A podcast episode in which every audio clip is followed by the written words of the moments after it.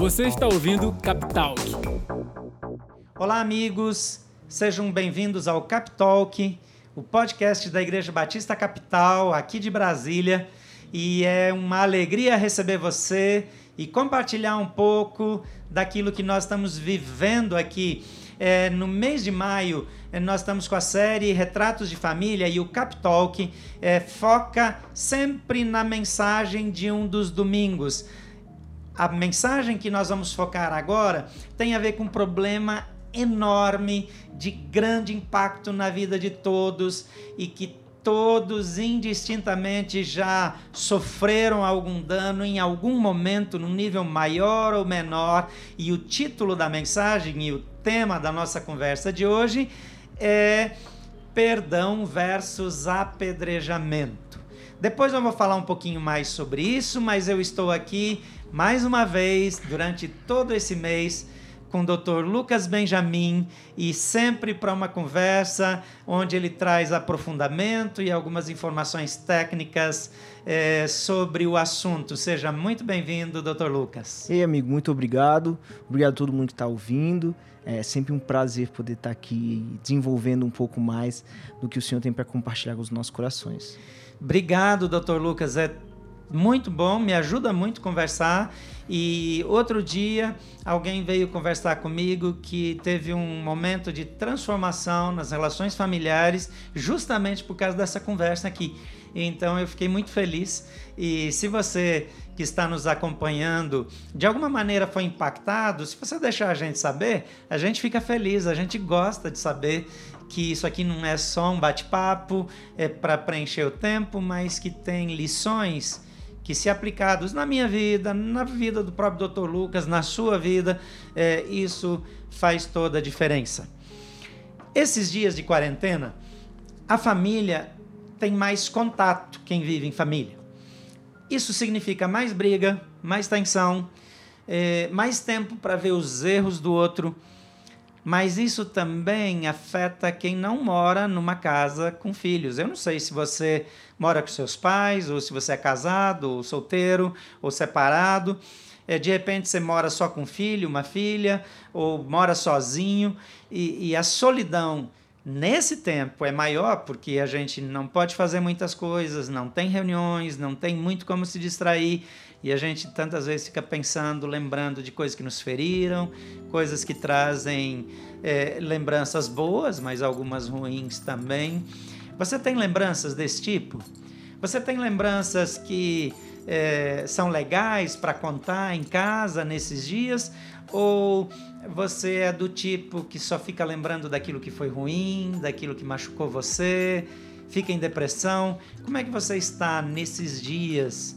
de quarentena. Como é que você está, doutor Lucas? Caramba, pegou de surpresa aí, hein, pastor? Eu acho que seria mais bonito se eu, se eu falasse como o doutor Lucas, né? E falasse é, de todos os mecanismos que a gente tem para lidar com isso, mas... É mais a... fácil, né?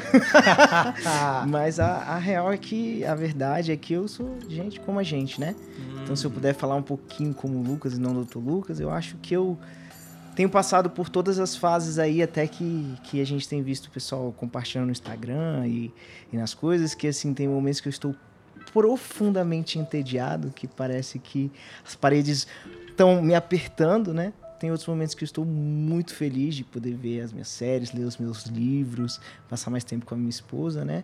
Mas, querendo ou não, o que eu tenho achado bom é que tem me levado a uma posição de desconforto, né? Eu sou uma pessoa que que sou muito acelerado, gosto sempre de estar em movimento, achando projetos novos e por mais que seja muito bom, tem uma parte disso que reflete a minha ansiedade e, e é uma fuga também. Sempre estar tá pensando em algo novo, eu não preciso parar e olhar para as minhas emoções e lidar com como eu estou sentindo. E esse momento da quarentena tem feito de verdade com que eu seja obrigado a fazer isso. Então, assim, não tem sido fácil, mas eu acredito que tem sido muito produtivo pessoalmente, né? É quase que um, um momento de reflexão forçada, né? Então, tem trazido frutos. Muito legal. Eu não sei se a parte de ficar assim é legal, mas é, eu sei que é totalmente diferente para cada um esse tempo de quarentena. Imagina, o pessoal que está no grupo de risco, eu não sei quantos do grupo de risco dos mais idosos nos ouvem aqui. O pessoal mais velho não curte muito podcast, né? Gosta mais de outras coisas. Mas hoje em dia os idosos estão é, imergindo aí é, na tecnologia com força, né? O pessoal do Grife, pessoal do das missionecas estão fazendo PG no Zoom. É uma turma interessante. Eu estou gostando de ver e às vezes demora um pouquinho mais para conseguir digitar senhas e tal, mas está rolando. Mas nosso foco hoje é sobre perdão e sobre apedrejamento. O que é que eu estou falando de apedrejamento? É, quando a gente fala de perdão e apedrejamento, a gente logo, logo lembra daquela mulher na história de Jesus que foi surpreendida, foi pega em adultério e eles levam ela e colocam ela em público para ser apedrejada e por causa da intervenção de Jesus ela termina não sendo apedrejada e, e aí ela recebe perdão no caso. Mas eu fiquei pensando sobre o que é apedrejamento emocional. E talvez você é, que está ouvindo a gente aqui já tenha cometido um erro e pediu perdão e a pessoa disse que perdoa, mas toda hora lembra do que você fez de errado. Ou você conhece alguém, ou você mesmo é essa pessoa, porque a gente geralmente conhece alguém, mas não lembra que é a gente, né? Então, ah, eu tenho um amigo, eu tenho um conhecido, mas o conhecido sou eu, né? Então, que diz que perdoou, um amigo contou um segredo, traiu, é, é, se juntou com alguém que é um desafeto seu e, e ajudou ele a te passar perna em alguma coisa, sei lá. E aí depois tem uma tentativa de reconciliação e você fala assim, não, eu perdoo, mas eu não quero mais contato. É interessante que Jesus fala sobre perdoar completamente e fala até é, sobre perdoar 70 vezes 7, dizendo que, e o mesmo erro, né? O mesmo pecado, não sete vezes, mas 70 vezes 7, é, porque ele tinha colocado lá na oração, quando ele ensina os discípulos a orarem sobre o Pai Nosso, perdoa-nos assim como nós perdoamos aqueles que nos ofenderam. E aí ele termina a oração ele diz assim: Porque se vocês perdoarem, o Pai de vocês que está no céu vai perdoar vocês, mas se não perdoarem, ele também não vai. Então, pelo menos os cristãos, eles costumam entender que a Bíblia manda perdoar. Mas o que é perdoar para você e o que é fazer de conta que perdoa? Pastor, eu queria, queria acrescentar aí que você está falando, e, e, esse tema de perdão, é, eu, eu, já fiquei assim instigado quando você começou a falar, porque é um, é um, um tema de, de muito ibope na psiquiatria também, né? E existem algumas linhas da psicologia que, que falam muito sobre como a gente vivencia emoções e também o perdão. É, tem uma linha que ela é mais racional, digamos assim, que ela vê que assim é, ela evita ao máximo falar das emoções, de como você se sente, desses processos, como o perdão, porque ele fala que é subjetivo. Porque sentir alegre, é, sentir, sentir tristeza, sentir raiva, pode não significar a mesma coisa para pessoas diferentes. Uhum. Então, por exemplo, é, alguém que quando era criança, é, toda vez que sentia é, raiva e queria brigar, a mãe falava assim: não, você não tá com raiva, você tá triste. Às vezes era um, uma forma de acalmar, mas a, pessoa colocou internalizou como a raiva sendo a tristeza. E, e, isso, esse falso reconhecimento das emoções e até a nomeação delas, elas geram impacto na comunicação, né? E a gente tem que estar tá é, acionando. E voltando para essa, essa linha, então ela questiona muito, fala assim: não, não, não vamos lidar com, com o que é subjetivo, com o que é interno, porque a gente não consegue medir. E se não é, se não é medido, não é objetivo. Então não vale a pena. Então o que, que eles fazem? Eles pegam o impacto. Achei meio esquisito isso aí, viu? Ah, mas é, é interessante. É, é, é, por quê? Porque eles falam assim: o que importa é o comportamento o que leva você a se comportar de tal forma, não importa o que você se sente. Então, se eu mudo o seu comportamento, eu mudei o que tá dentro mesmo não sabendo. E aí eu, eu posso até fazer com ratinhos. Isso. E aí começa com ratos de laboratório. É, é, é, uma base chama chama chama a terapia comportamental, né? Uhum. Enfim, é interessante. Mas por que, que eu tô falando isso? Porque é, você falou uma coisa que me, me, me instigou muito, que é o conceito de perdão. Porque para muitos de nós, o conceito de perdão não é alinhado. A gente até ouve as histórias, a gente até é, tem momentos de aprendizagem na própria Bíblia, na igreja, na interação com o outro, mas como o perdão era vivenciado nas nossas relações familiares, tem impacto em o que a gente acredita que possa ser perdão. É, é você, você falou assim de, ah, eu perdoei 70 vezes 7, mas assim, é um perdão que vai fazer com que eu não me comporte, de, eu me comporte depois como se eu não tivesse vivenciado aquilo que você fez, uhum. como se não tivesse existido. E o perdão para muitas pessoas não é isso. Sim, é, eu, eu entendo, é, mas eu queria colocar mais um ponto aí para bagunçar um pouquinho. É, perdoar, é, digamos que uma pessoa ofenda você várias vezes. Uhum.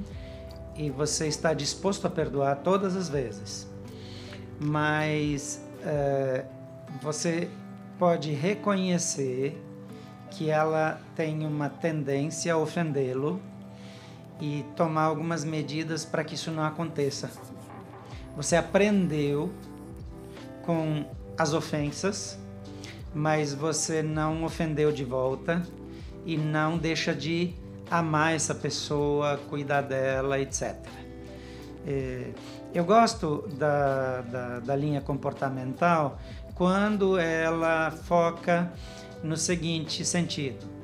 Por exemplo, eu tenho uma dor e a minha emoção diz que eu tenho raiva de algo que alguém me fez no passado e eu não consigo me livrar daquele sentimento. E toda vez que eu vejo aquela pessoa, eu dou as costas, eu evito, eu fujo. Então eu mudo de atitude, mesmo a despeito do que eu estou sentindo, eu vou encontrar essa pessoa e eu vou conversar civilizadamente com ela. E eu me organizo, me preparo para tratá-la bem e eventualmente ter uma conversa com ela na qual eu digo: eu decidi perdoar você por aquilo que você fez, mas os meus sentimentos é, estão dizendo: não perdoa, mata, mata essa pessoa, não perdoa. Mas você fala que você perdoa e, como cristão, você ora a Deus por isso. E depois de algum tempo, é, mantendo essa convicção de ter uma atitude, um comportamento de quem perdoou, as suas emoções se ajustam ao comportamento. Eu vejo isso muito forte na prática, mas é, a história dos ratinhos de laboratório achei bem esquisita.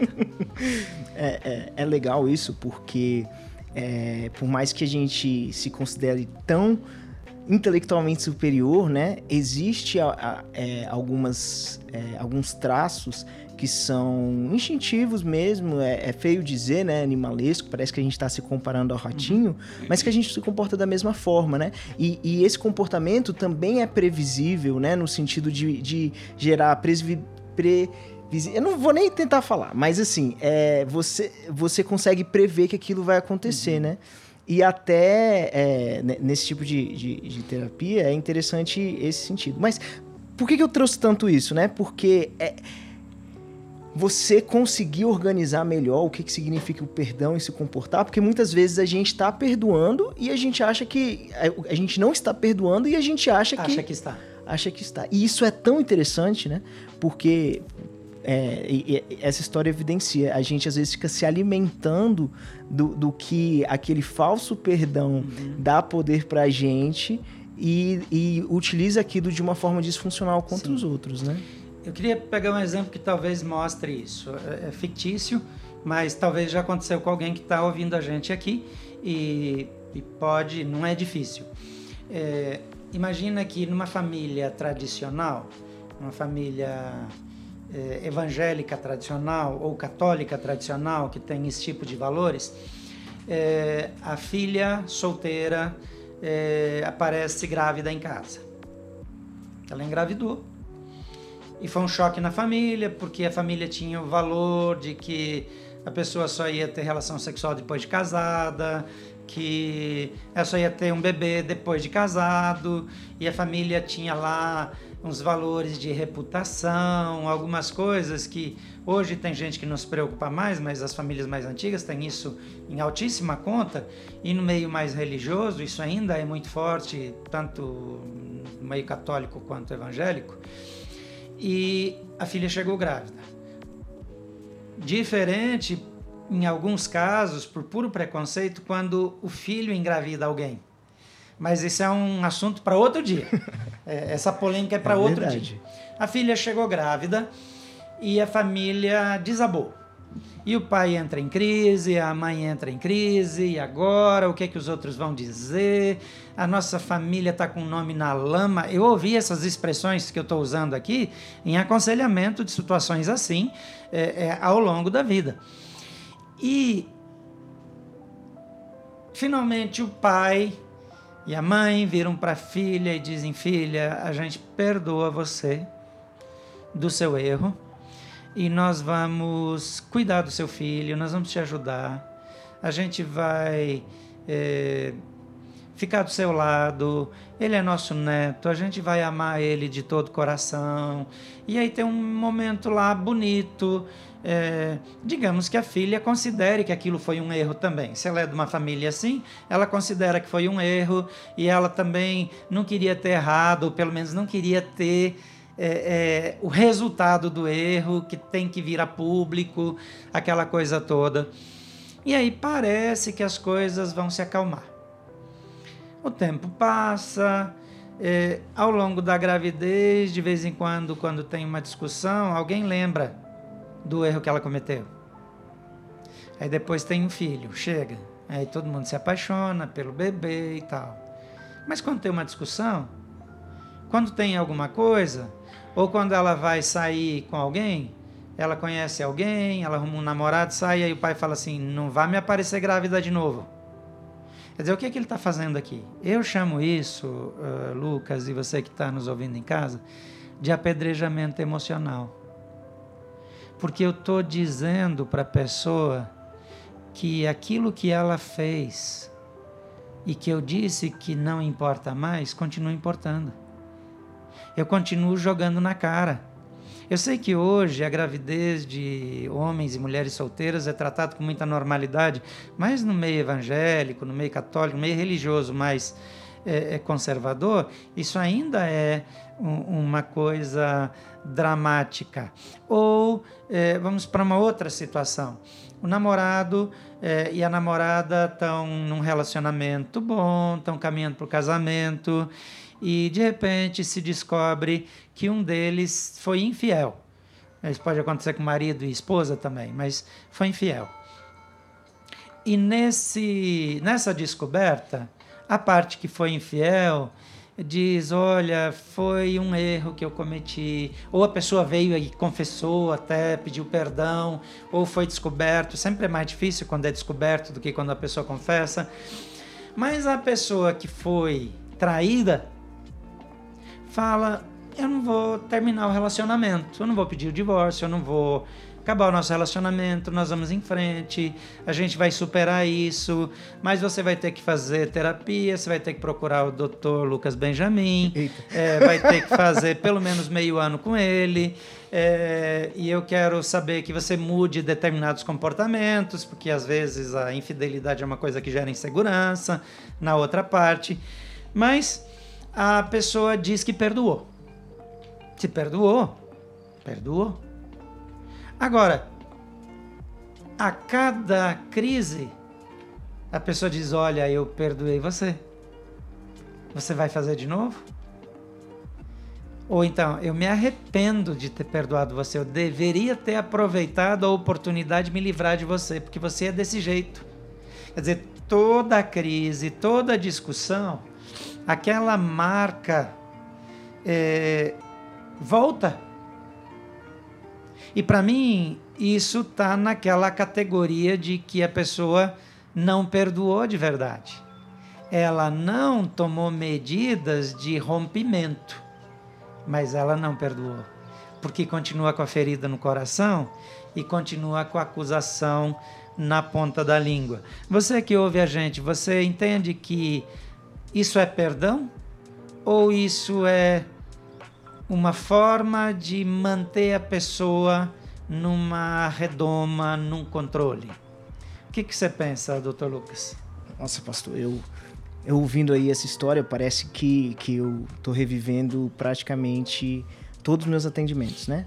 Eu, eu vejo com uma, com uma proporção muito alta, assim, como as pessoas têm na história de vida algum momento em que elas se viram como o, digamos, a vítima desse apedrejamento emocional. Agora, já é uma coisa que, que parece ser interessante o impacto, né? grande sobre a vida das pessoas. Agora pega se você, isso acontece no seu meio mais íntimo, no, nas suas relações mais importantes, no seu meio familiar, e enquanto você está em, em processo de estruturação da sua identidade. Isso tem um impacto de se misturar em como a pessoa se enxerga como pessoa de uma forma tão danosa em que a pessoa passa a não, ser, não ter mais errado somente, mas ser o erro, né? Ela passa a se identificar como a acusação para com ela. Eu encontrei casos é, que a pessoa passou a se comportar da maneira que acusavam ela de ser. Do tipo, já que eu sou acusada de ser uma pessoa leviana, de já me chamam de prostituta, ou de prostituto, ou de galinha, é, eu vou mesmo. É, eu não sei se sempre isso é causado pela acusação, ou se às vezes a pessoa já quer mesmo e aproveita a oportunidade, mas eu vejo muitas pessoas feridas nesse campo e, e, e eu não sei se já aconteceu com você que está nos ouvindo, mas provavelmente alguns de vocês passaram exatamente por isso. Entende? De se sentirem apedrejadas todas as vezes que o assunto volta. Eu não posso falar isso porque eu sou demitido, porque pastor não pode falar isso, mas eu vou falar assim mesmo. Eu acho que é melhor a pessoa divorciar porque alguém traiu, do que passar o resto da vida lembrando a pessoa que se arrependeu de ter traído, é, jogando na cara dela que ela traiu. Se isso aconteceu uma vez, a pessoa escolheu perdoar, decidiu continuar no casamento, então fica no casamento e esquece esse negócio. Porque é, eu não sei como alguém consegue viver debaixo de um apedrejamento emocional. Eu sei que é, é muito comum quando acontece uma coisa, qualquer uma dessas ou outras, é, e vocês que estão com a gente talvez tenham outras centenas de situações que eu nem consigo pensar nelas agora, mas é, que são verdadeiro apedrejamento. Agora, é quase todo mundo que teve uma decepção muito grande e perdoou, um dia ou outro volta no assunto. Mas pelo amor de Deus, gente, isso não pode ser assunto de toda semana ou de todo dia. Será que algumas pessoas não escolhem perdoar não é porque elas têm desejo de perdoar ou amor pela pessoa, mas escolhem dizer que perdoam para subir numa categoria onde ela se vê como uma pessoa melhor e aproveitar a dar asas para o seu instinto de controle, de manipulação, de acusação. Você acha que isso é uma reação possível, doutor Lucas? Pastor, eu acho que é, chega a ser quase comum, né? É, é, é quase que instintivo. Ah, eu sou o, o bom samaritano. Todo mundo quer se sentir assim, né? Como aquele que na verdade é a solução, né? É uma forma de controle. E, e quanto a gente identifica isso, na verdade, nos dá a possibilidade de escolher intencionalmente não assumir essa situação, né? É, eu acho que é, respondendo talvez a sua pergunta, seja mais do que comum, né? Seja. É... Caramba. Porque eu consigo imaginar, mas dizer que é muito comum. É... Eu queria encorajar você, primeiro que sofre isso, que se sente acusado, que fez alguma coisa da qual se arrependeu, mas que as pessoas perto de você é, não param de lembrar e, e, e usam isso contra você. É, eu queria dizer é, algumas coisas e gostaria que o Dr. Lucas também falasse, muito rapidamente, porque a gente já está estourando o nosso tempo de novo, mas a, a, o meu conselho, e talvez o Dr. Lucas possa te dar um conselho melhor do que o meu, é assim: primeiro, não se deixe manipular. Não se deixe manipular. O seu passado não define quem você é. Os seus erros não determinam quem você é. E aquilo que a pessoa está fazendo, lembrando você dele, é pecado. É um erro contra você. Então não permita que o erro ou o pecado do outro controle você ou defina como você vai sentir-se. Jesus perdoou você. A Bíblia diz que, é, a Bíblia fala que Deus fala dos nossos pecados, ele diz: dos seus pecados eu não me lembrarei jamais. Em outra expressão, ele diz: eu os lancei no mar do esquecimento. Então, primeiro você precisa se perdoar e abandonar a postura de culpado. E na minha opinião, se alguém fala para você toda hora, você tem que interromper a pessoa e dizer: Olha, eu quero pedir uma coisa não fale mais desse assunto comigo, porque a pessoa que cometeu esse erro não existe mais. Eu não respondo mais pelos meus erros do passado. Eu não faço mais isso, eu mudei e eu não quero mais ouvir isso. Se você pode, se você não vai tomar um soco, se você não está debaixo de um relacionamento opressivo, se você está debaixo de um relacionamento opressivo, marca com o Dr. Lucas Benjamin e ele vai te orientar. Mas se você tem liberdade, não acolha isso essa é a primeira coisa que eu queria dizer para você e quero deixar o Dr. Lucas falar sobre isso também. Pastor, quando você estava falando, é, eu me lembrei de um estudo que teve, é, foi bem impactante, que eu vi numa palestra de, de, dos TED Talks, né? Até talvez um pouquinho parecida com a nossa. E ele falava de um estudo que foi feito em crianças que pegavam, eles faziam uma análise nas crianças do QI, ou seja, a capacidade cognitiva que as crianças têm para ser, pra ser simplista, assim, a inteligência. Uhum. E eles viam a relação com desempenho acadêmico. E aí, eles tiram alguns vieses, né? Que são, por exemplo, eles pegavam crianças da mesma escola, que tinham mais ou menos a mesma realidade cultural, a mesma realidade financeira. Então, eles, eles viam é, a correlação da, da inteligência, vamos dizer, bruta, com o, o quanto que a, que a criança conseguia desempenhar. E aí foi muito legal o resultado. Por quê? Eles usaram um, um tipo de ressonância que é funcional para ver quais áreas do cérebro eram ativadas nas crianças quando elas estavam fazendo as provas para medir uhum. é, esse grau de desempenho acadêmico. E eles viam que as crianças que desistiam mais rapidamente, é, digamos, falar assim, não vou conseguir, ativavam certas áreas do cérebro. E as crianças que eram mais persistentes, mesmo tendo dificuldade, geralmente ativavam outras áreas do cérebro e tinham uma, uma porcentagem maior de êxito naquilo, né? E isso era desproporcional à inteligência bruta. Hum, interessante. E, e isso é muito interessante por quê? Porque o desempenho acadêmico não parecia estar muito relacionado com quanto era inteligente ou não, mas como a criança se via e a, via a capacidade que ela tinha de resolver aqueles problemas. Que tem tudo a ver com aquilo que ela ouviu na vida. Então, é, muitas vezes, como a gente se enxerga determina ou limita o quanto a gente vai conseguir desempenhar como pessoa, como profissional, como até é, é, detentores do chamado daquilo que Deus colocou pra gente, né? Então, quando a gente deixa essa, esses rótulos ou, ou essa consequência desse apedrejamento emocional achar raiz dentro da gente e dentro da nossa identidade, isso nos limita como pessoas.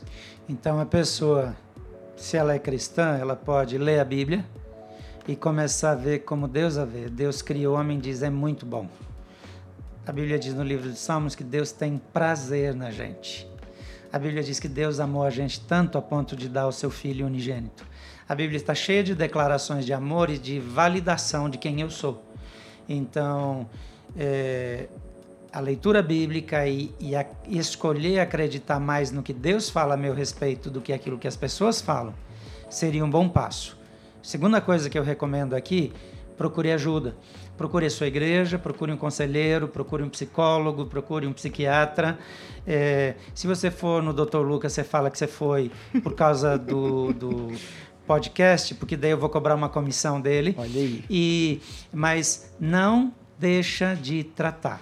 Mas eu queria falar também aqui, antes de acabar, com você que está na outra ponta.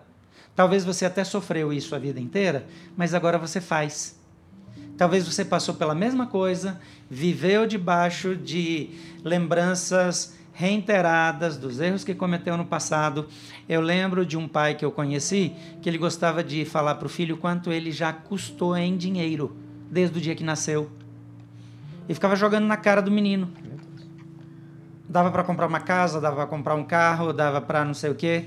Então o menino vai sentindo que o pai está dizendo para ele que gastou um valor muito maior do que ele merece e que ele tem que fazer alguma coisa em troca. Então, esse tipo de pressão é um apedrejamento emocional também.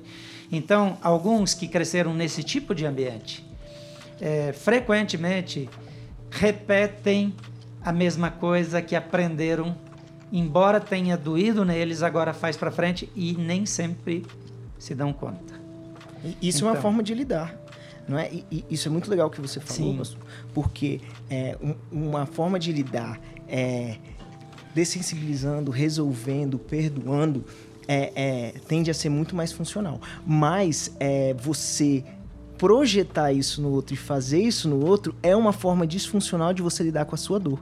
Então faz todo sentido quando você fala que pessoas que vivenciaram isso a vida toda depois se tornam autores disso e, e mantém é, aquela, aquela, aquele apredejamento emocional sobre outras Exato. pessoas. E se você está fazendo isso, é, lembra como você se sentiu quando fizeram com você? E se conscientiza que você está causando o mesmo tipo de impacto que você recebeu. E se você tem dúvida, consulta a pessoa. Pede um feedback sincero, diz eu não vou estressar com você, eu quero saber, de alguma maneira eu te faço lembrar, eu estou fazendo isso com você. Se você conseguir ouvir isso, parabéns para você. Agora, não adianta descobrir que faz. Precisa mudar o comportamento. E como é que muda o comportamento? Buscando em Deus capacidade para perdoar e esquecer. Quando Deus nos perdoa, eu gosto de usar essa expressão. Ele nos trata como se nós nunca tivéssemos pecado. É assim. A partir do momento que eu confessei um pecado e pedi perdão, Deus me trata como se eu nunca tivesse feito. Isso para mim é tão libertador. Porque quando eu erro, eu fico lembrando que eu errei e daí eu lembro, mas Deus olha para mim como se eu nunca tivesse feito. Então isso me ajuda a olhar para mim mesmo de uma maneira mais saudável e mais otimista. Mas eu quero encorajar você que faz isso para buscar direção em Deus e pedir cura para perdoar quem feriu você, talvez muitas vezes o apedrejou emocionalmente a ponto de desenvolver um padrão de comportamento. Mas deixa eu falar uma coisa séria com você. Você nunca vai poder evitar é, as, uh, os acidentes, as circunstâncias, é, os eventos. Você não pode evitar os eventos nos quais você se envolve, mas você tem plena capacidade de escolher a sua reação.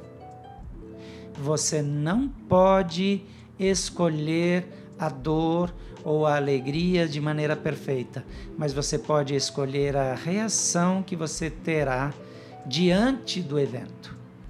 Se você está apedrejando alguém emocionalmente, eu sei que esse termo é duro, mas talvez você esteja fazendo sem nem dar-se conta. É, para um pouco.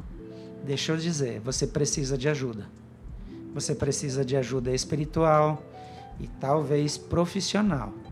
É, então, a mesma coisa, procure um aconselhamento, procure um psicólogo e, e um psiquiatra, se necessário for, mas é, não permita que a sua vida hoje seja controlada pelas dores do passado e por reações erradas. Porque senão você se torna vítima de si mesmo. Você não é mais vítima de quem te feriu. Você é o seu próprio algoz. Você está se levando para uma construção de relacionamentos enfermos. E o dia que você precisar dessa pessoa, seja seu filho, seja marido, esposa, o que você vai receber de volta é aquilo que você semeou, que é a amargura, a acusação. Então é tempo de reconstruir. Não deixa de levar isso muito a sério. Alguma recomendação final, doutor Lucas? Nossa, pastor, eu acho que não tem como complementar isso, não. Trate suas feridas e perdoe. Porque, pelo que a gente está conversando aqui, perdoar é um grande. É, é, algo, é algo que, que. Deixa eu tentar organizar aqui. É como se, na verdade, você tivesse. É um, gera muita prevenção de doenças mentais. E doenças físicas. Como é psiquiatra sabe bem, é que um percentual altíssimo de doenças tem causa psicossomática. É verdade. E, e a pessoa adoece mesmo.